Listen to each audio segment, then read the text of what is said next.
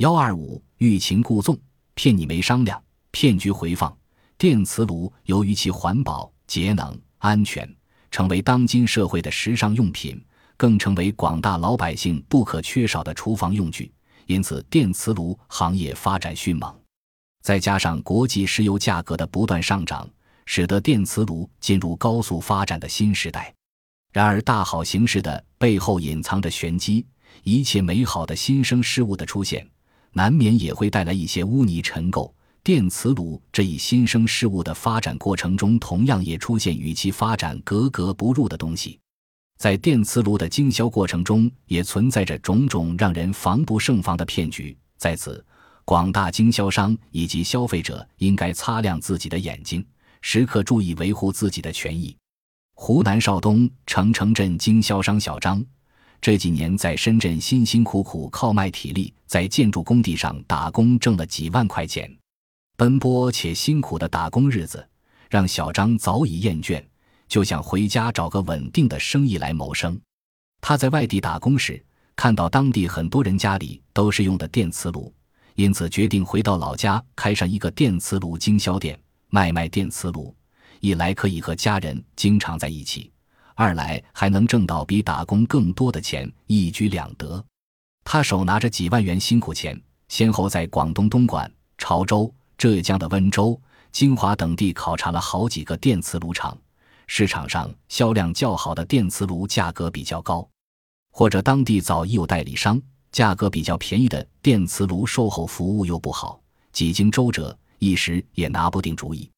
二零零五年六月十二日，小张在某行业媒体上看到一则电磁炉的招商广告：一、总部提供品牌、技术、管理、物流等保障供应系统；二、提供授权书、营业执照、专利证书、检测报告等；三、所供设备质量三包，终身维修、跟踪服务。二零零五年七月上旬，小张通过与这家厂家的多方联络。谈好了如下条件：一、前半年厂方对小张不定销售指标；二、厂方负责小张专卖店室内外的装修；三、小张投资七万元；四、厂方派销售人员协助开展销售工作；五、第一批进货厂方免费提供电磁炉的宣传单页、样本等宣传资料，条件非常优厚。对小张的支持是国内任何一家电磁炉厂家都无法比拟的。小张于是打电话和这个电磁炉厂家进行咨询。经过初步的商定，这个电磁炉厂家让小张在七月中旬必须订货，八月初湖南省邵东县专卖店必须开张。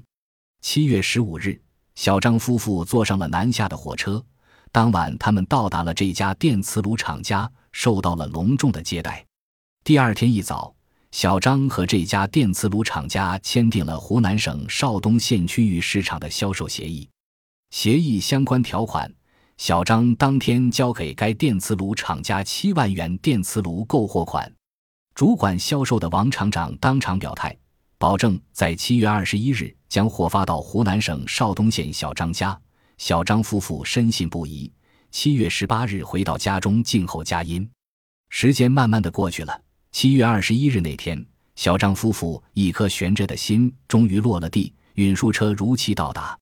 终于，小张的专卖店如期开张了。由于电磁炉的诸多优点以及老百姓的从众心理，再加上小张夫妇俩的热情周到的服务，小张进的电磁炉在开张的第一个月就卖掉了大部分。小张喜滋滋地点着赚到手的钞票。心中在不断的规划着自己小家庭美好的将来，他急忙向这个电磁炉厂又订了第二批电磁炉，而且数量比上一批更多。电磁炉售出一个月后，客户先后都找上了门，售出去的电磁炉大多数都出现了这样那样的毛病。小张急忙和这个厂家联系，但是对方的电话欠费停机。当他赶到这个电磁炉厂时，已是人去楼空，厂区一片狼藉。经过向周围的住户和工商局打听后，才知道这个电磁炉厂其实根本没有合法手续，厂里的一帮人都是外地人，赚了点钱，已经不知去向了。小张回到家里，看着自己几年辛苦赚来的钱，变成了一堆无人购买的电磁炉，心情十分沉重。骗术揭秘：小张遇到的这种事情，在现实生活中可能并不鲜见，甚至可能大有其在。为什么这种事情会屡见不鲜？这种骗局为何又屡屡得逞呢？这就是这种骗局的高明之处所在了。骗子的这种方法就是一种欲擒故纵，若要取之，必先予之的做法。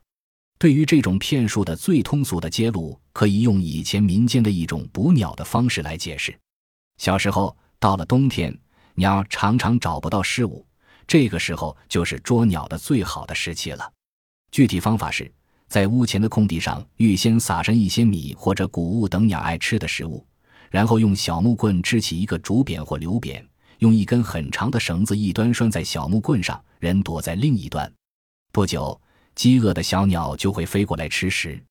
当有鸟雀飞到匾下吃食时，一拉绳子，木棍倒下，匾就罩住觅食的鸟了。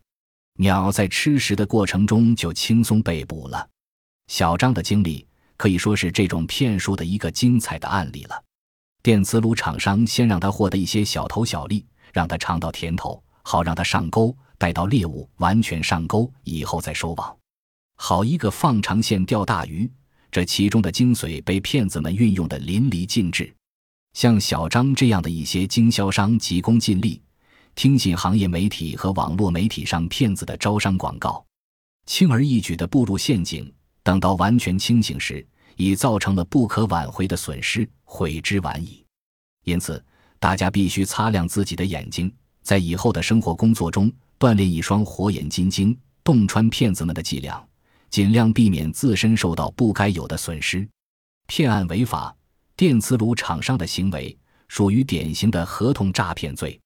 本案所述诈骗行为所构成的犯罪及刑法，在本书其他案例中已谈到。不再赘述。本集播放完毕，感谢您的收听，喜欢请订阅加关注，主页有更多精彩内容。